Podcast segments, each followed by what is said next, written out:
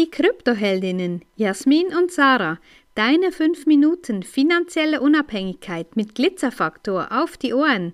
Ehrlich, echt und easy.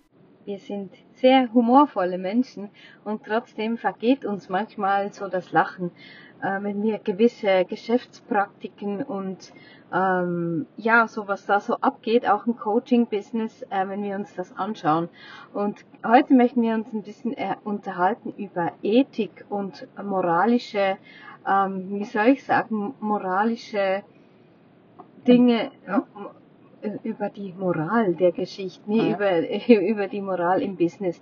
Ähm, ja, das habe ich schon früh gemerkt, natürlich auch als Demeter Bäuerin einerseits, ja, da war bei uns im Kühlschrank immer nur Bio- oder Demeter-Artikel zu finden, was ich bei vielen anderen Betrieben nicht gesehen habe.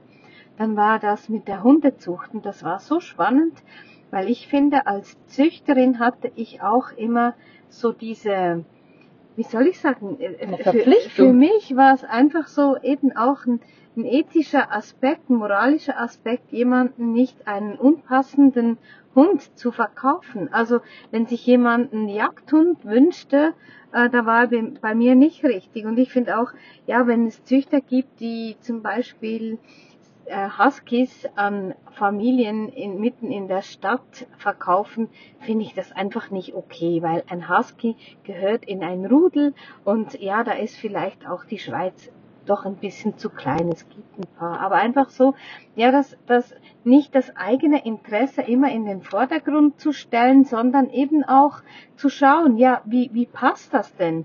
Und gerade gestern hatten wir, also hat Jasmin wieder ein Gespräch gehabt und da gibt es manchmal wirklich, für mich ist es auch als Coach, dass ich jemanden sage, sorry, wir passen nicht zusammen oder nein, du bist jetzt nicht, ich biete zwar ein tolles Programm an, aber das stimmt vielleicht für dich nicht, weil du vielleicht an einem anderen Ort stehst oder jemand, der ganz scheu ist und dann einfach plötzlich sich öffnen soll für für x Dinge, für, für Hard Selling ähm, zu verkaufen, das passt doch dann einfach nicht. Ja, genau. Solche Erlebnisse, das begegnet uns täglich. Wir bewegen uns auf den sozialen Medien. Wir beobachten da viele asoziale Dinge. Und genau das gehört dazu, ja, dass Dinge verkauft werden, die eigentlich nicht zum Kunden passen. Dann geschieht das Ding, was öfters vorkommt, nämlich Kaufreue. Die merken dann irgendwann, hey, entweder das funktioniert ja gar nicht oder es funktioniert nicht für mich, ja. Das ist vielleicht für jemanden anders okay, aber für mich jetzt hier nicht.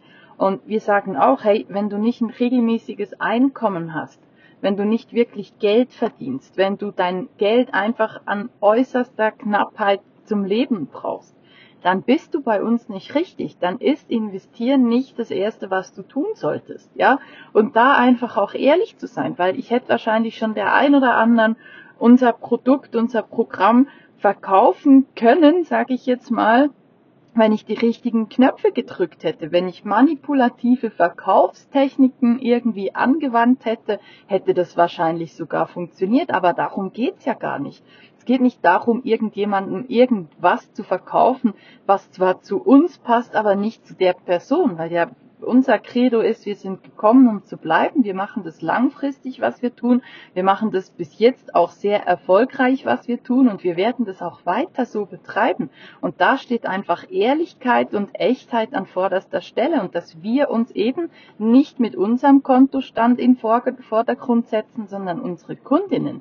Und das ist einfach unabdingbar. Und ich habe gestern eben in diesem Gespräch auch erfahren, dass die Dame wahrscheinlich, so wie ich rausgehört habe, einen Kredit aufgenommen hat, um in irgendein Programm zu steigen und das jetzt über weiß Gott wie viele Monate hinweg abbezahlt hat oder immer noch am Abzahlen ist und sich deshalb eigentlich komplett in ihrem Leben auch einschränken muss. Ja, sie hat keine Kompetenz mehr, wirklich zu entscheiden, was sie im Leben tun will. Und dann hat sie noch einen Mann im Hintergrund, der sagt, hey, bevor du hier das nächste buchst, wird jetzt das mal erst abbezahlt und wahrscheinlich funktioniert es ja sowieso auch nicht, das, was du bis jetzt gemacht hast.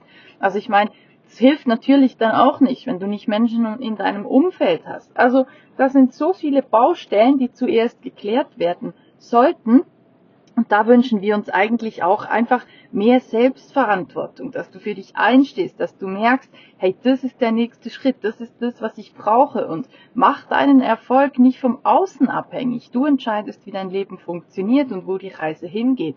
Und lass dir nichts aufschwatzen von irgendeinem Coach, der dir erklären will, dass du jetzt noch Strategie XY brauchst, um irgendwie dann entweder Geld zu kriegen oder sonst irgendwas. Du brauchst nicht irgendwie eine Manifestationskönigin oder einen, einen Fitnesscoach oder ein was weiß ich, was es alles gibt noch zig Ausbildungen dazu, sondern mach erst mal deine Hausaufgaben. Ja, komm mal mit deinem Leben erst klar. Ja, und auch unser Appell an all die Coaches da draußen, wirklich seid doch ehrlich mit euch selber und seid ehrlich mit euren potenziellen Kundinnen. Und wenn es einfach nicht passt, dann sagt das doch auch. Das ist für uns Ethik und Moral. Wenn dir diese Folge gefallen hat, dann lass uns gerne ein Like da und empfehle uns weiter. Danke fürs Zuhören und stay Bitcoin.